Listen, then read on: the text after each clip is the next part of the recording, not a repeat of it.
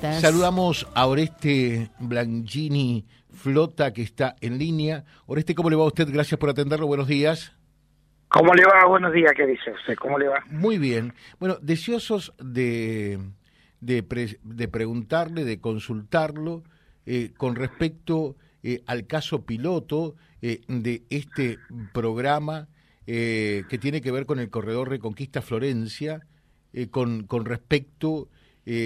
a, a, lo que tiene que ver con, con el río Paraná. la implementación de atender demandas concretas, de las gestiones locales. ¿Qué es lo que se pudo presentar ayer desde el Ministerio de Ambiente y Cambio Climático? A ver. Bueno, eh, bueno, primero un gusto, saludos a todos Este, no, bueno, ayer lo que hicimos fue una un cierre de la primera etapa que se comenzó a realizar eh, a fines del año 2022, o sea, prácticamente un año de trabajo eh, en un programa que mm, tiene que ver con el ordenamiento ambiental del territorio, o sea, con la planificación territorial que básicamente desde el Ministerio, que es este, el órgano de aplicación de esta materia eh, en, el orden de la planificación regional eh, y territorial, este, iniciamos este, en la programación ya al inicio de la gestión, de esta gestión de gobierno, eh, eh, usted usted sabe que hay muchos municipios y comunas y fundamentalmente en, el norte santafesino que eh, no tienen la herramienta necesaria para tener eh, un esquema de zonificación, un ordenamiento de cada uno de esos municipios para determinar allí cuáles son eh, los ejes principales para la localización, ya sea de un loteo, una urbanización, ya sea este, una industria. Y bueno, eh, eh, ya desde la gestión anterior a esta gestión se venía trabajando en el tema de ordenamiento territorial con el comisión, con el Comité Interministerial de Ordenamiento Territorial. Nosotros creímos que había que revertir un poco el funcionamiento ese e ir a los municipios, este, porque notábamos que los municipios no tenían herramientas en esa en esa materia, o sea, eh, en esto tiene que ver con equipos técnicos por un lado y con este, materiales necesarios para los relevamientos y para el seguimiento de esta tarea. Bueno, eh, armamos un programa y obviamente este, lo que más nos importaba era que también tengamos un soporte académico, un soporte del conocimiento en el territorio y bueno, articulamos con la Universidad Tecnológica porque tiene un instituto de desarrollo territorial que tiene muchos años, que tiene un prestigio y obviamente también teníamos que ir a buscar un financiamiento y por eso el Consejo Federal de Inversión, el CFI, nos avaló este programa y lo que otra cuestión fundamental que propusimos es que ese programa se desarrolle con profesionales del lugar. Y teníamos que decidir eh, porque el programa se generó para todo el territorio de la provincia eh, eh, dividimos en tres áreas eh, norte centro y sur y arrancamos por el norte porque allí existía eh, una situación muy importante que tenía que ver con eh, la impronta del Jaucanigás, que para toda la gente del norte, digamos, es muy importante, en realidad para toda la provincia y para el país, porque es un área geográfica de significativa importancia, pero fundamentalmente para la gente del norte, porque dentro de ese sitio Ramsar incluso hay propias ciudades, comunidades que están insertas en el mismo, y también la huella de la forestal, de todos los pueblos históricos de la forestal, este, que generaban una impronta importante para generar este programa. Bueno, 23 municipios y comunas eh, locales este, intervinieron, tuvimos eh, una gran satisfacción que, eh, que esto que colaboraron y participaron todos los municipios desde el área metropolitana que conforma Reconquista y Avellaneda hasta todo el eje como usted bien decía hasta Florencia y allí se recabaron eh, y relevaron la, en esta primera fase las necesidades las los proyectos y lo que lo que fundamentalmente el CFI nos planteaba era que no terminemos en programas que que terminan en escritos, en resumen, en diagnóstico y después van a una biblioteca, sino que se genere una agenda de proyecto que sea eh, propia de la necesidad de que participativamente la gente reclama o necesita, ¿no? Que obviamente este, siempre existe estas situaciones de carencia en muchos lugares. bueno, más de 40 profesionales del lugar, este, trabajando en cinco equipos, coordinados obviamente por la Universidad Tecnológica,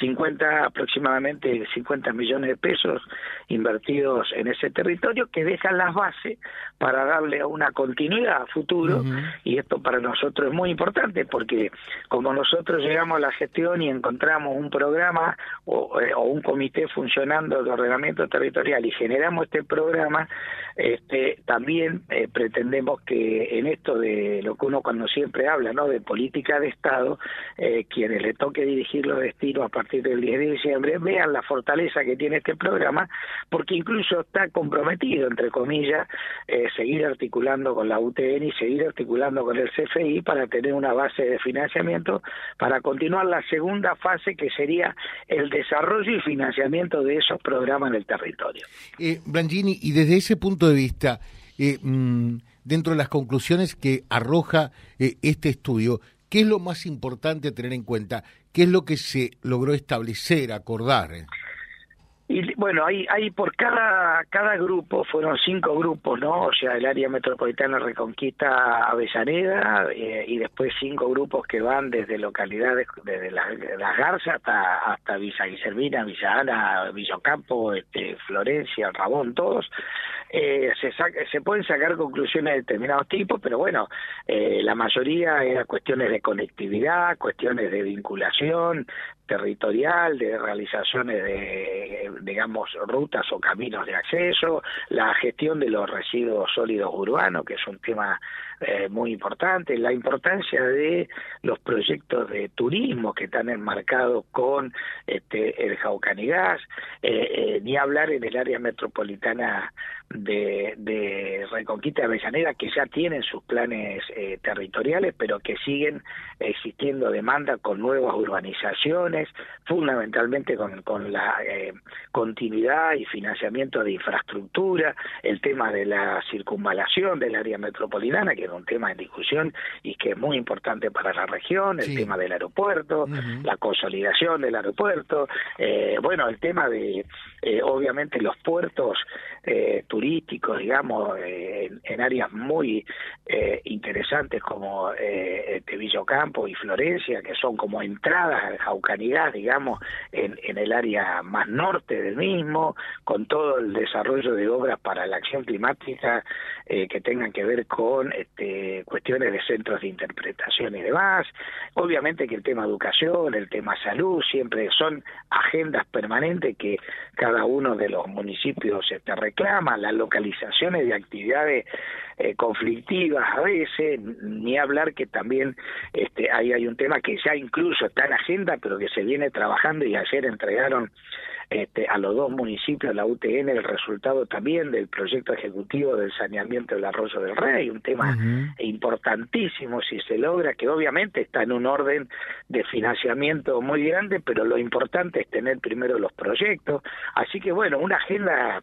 eh, muy importante eh, para el norte, obviamente la puesta en, digamos, en valor de todos los pueblos de la forestal, que es muy importante, con actividades concretas para permitir ese dinamismo, eh, digamos, que tiene que ver desde lo productivo, donde el turismo también es parte de la producción, pero que desde la agenda que nosotros planteamos también desde el Ministerio del Ambiente, todo eso enmarcado en una cuestión de sostenibilidad que, y sustentabilidad que es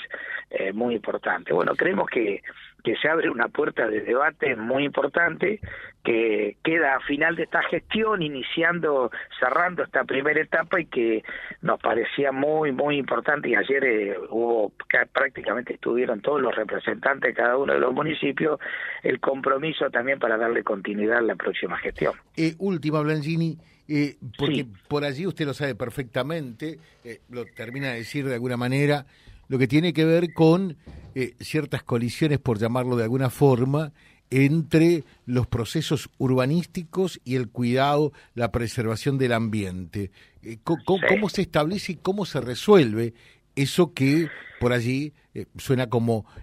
una dicotomía, ¿no? como como, un choque. pero pero tenemos que buscar alguna alternativa para superar esto, ¿no?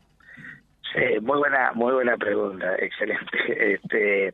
eh, sí, este es un debate permanente porque es eh, lo que usted está diciendo y que creo que marca la realidad, es siempre una especie de eh, puja o, tira, o tirar del lado de la cuerda cada uno defendiendo sus propios intereses. Hoy en día, hoy en día la normativa es clara, eh, hay cuestiones que por ahí se vulneran, pero la normativa es muy clara. Usted sabe que hoy, hoy es muy difícil encarar un proceso de urbanización, de un loteo o una urbanización sin tener. Primero, el primer paso es la responsabilidad de cada municipio en otorgar el uso de suelo, que ahí en ese lugar donde se va a hacer, se puede hacer. Es la autoridad municipal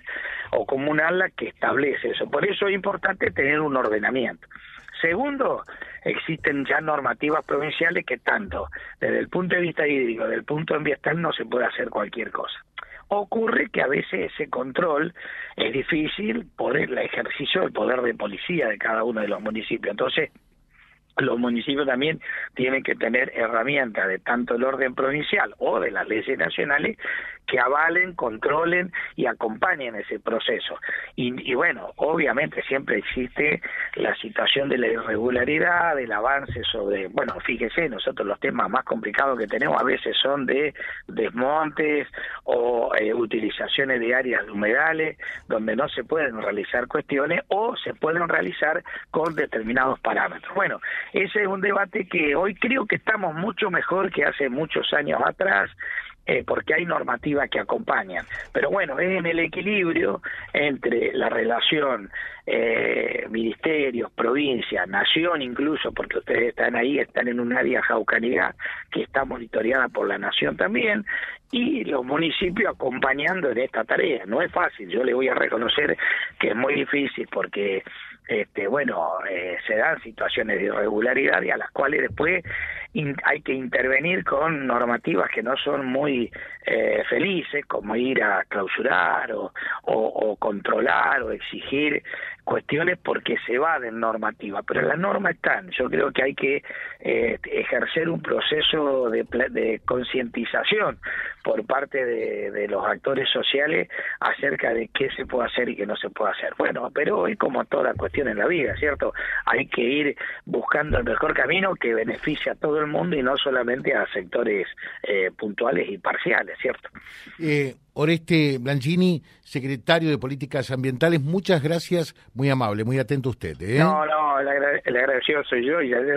siempre me gusta ir a, a, Reconquista y a la zona y al norte, así que ayer fue un día muy muy satisfactorio para nosotros. Le mando un abrazo, muchas, muchas gracias. Es que tenemos un encanto súper especial acá en el norte, ¿no? Eh, así que eh, es importante lo que se logró establecer ayer creo que son cosas que tienen que seguir avanzando indiscutiblemente eh, para determinar a partir de estos estudios eh, el proyecto de lo que queremos, de lo que se puede hacer en este corredor Reconquista Florencia y su área de influencia www.vialibre.ar, nuestra página en la web, en Face, Instagram y YouTube. Vía Libre Reconquista. Vía Libre. Más y mejor comunicados.